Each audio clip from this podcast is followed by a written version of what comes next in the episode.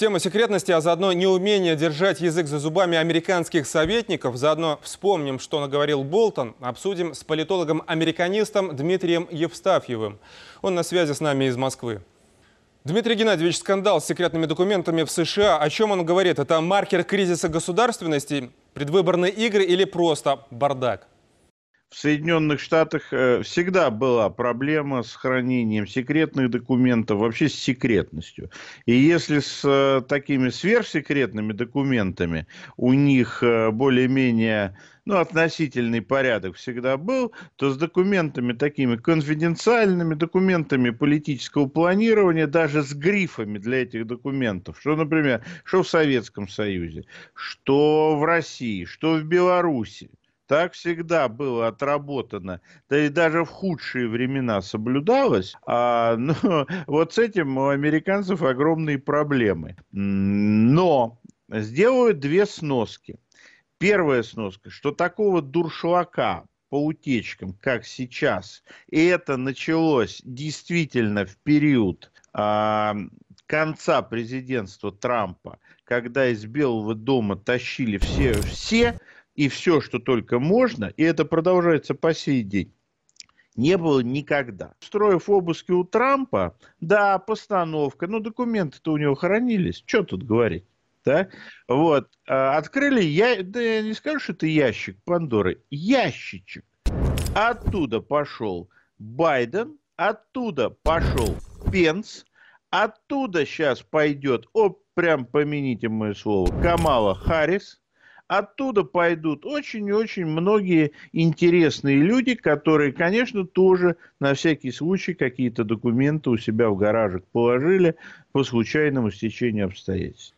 А еще одна грань секретности – это умение держать язык за зубами. В этой связи интересно, что многие сейчас разбалтывают про тайные намерения. Кажется, уже все высказались про Минские соглашения. А вот последний случай. Известный советник по нацбезопасности при Трампе Джон Болтон – рассказал пранкерам, зачем он прилетал в Минск в 2019 году, как раз перед выборами. Вот показательный фрагмент. Полагаю, что я поехал на встречу с Лукашенко, чтобы оценить, сможем ли мы заставить его отвернуться от Москвы. И я действительно считал, что НАТО создал эту проблему во многих отношениях, остановив свое расширение и оставив серую зону в Молдове, Беларуси, Украине. Понятно, что это еще одно доказательство американского лицемерия, кажется, уже сотое по счету. Но Болтон проболтался или он все же хитрее и преследует свои цели? Надо понимать, что такое Болтон. Болтон сейчас, прежде всего, а, я даже где-то допускаю, что Болтон разговаривал с пранкерами, понимал, что разговаривает с пранкерами, но ему сейчас главное защищать свое наследие. Ему главное доказать, что в той американской политике густейшего замеса, вот мы то, что сейчас в Америке происходит, замесилось именно в 2019 году. Так, в 19 и 20 году. Это еще долго Америка будет э, это все переживать. Ну так вот, а ему надо доказать, что он был единственный здравом уме, который придерживался э, линии на то, чтобы нанести России а, такое решительное поражение.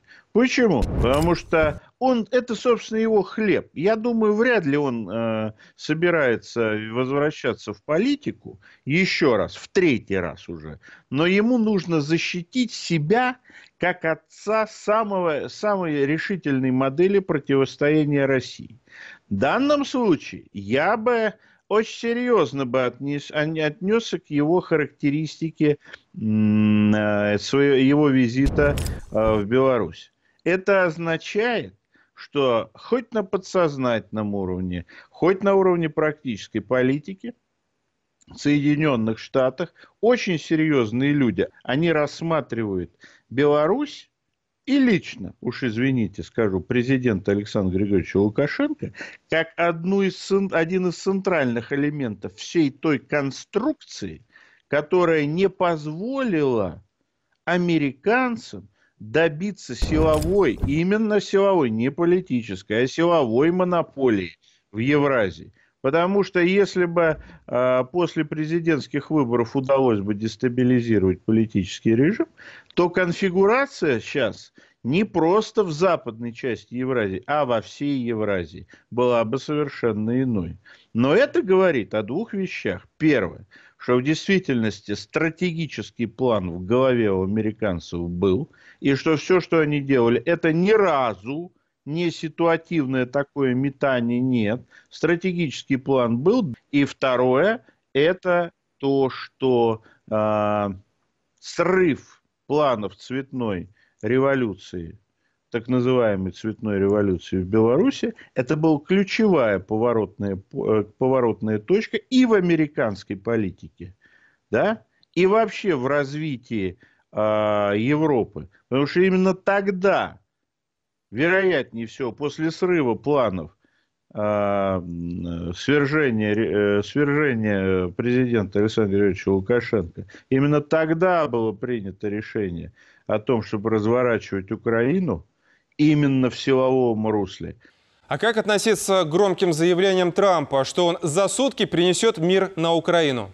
А он везде за сутки налаживал мир и на Балканах, и на Южном Кавказе, и везде. И уж как он за сутки налаживал мир на Корейском полуострове, ну, это мы все видели. Поэтому Трамп – это человек слова, но не дело. И э, надо понимать, что Трамп – это противник опасный. Он говорит, во-первых, это человек, который многое делает на публику, но многое делает того, что публика видеть не должна. Трамп – это человек, у которого слова категорически расходятся с делом. Он говорит одно, а делают они другое. А я остаюсь на той точке зрения, что шансы Трампа стать президентом, они не очень велики. Спасибо, Дмитрий Геннадьевич, за анализ и ваш комментарий.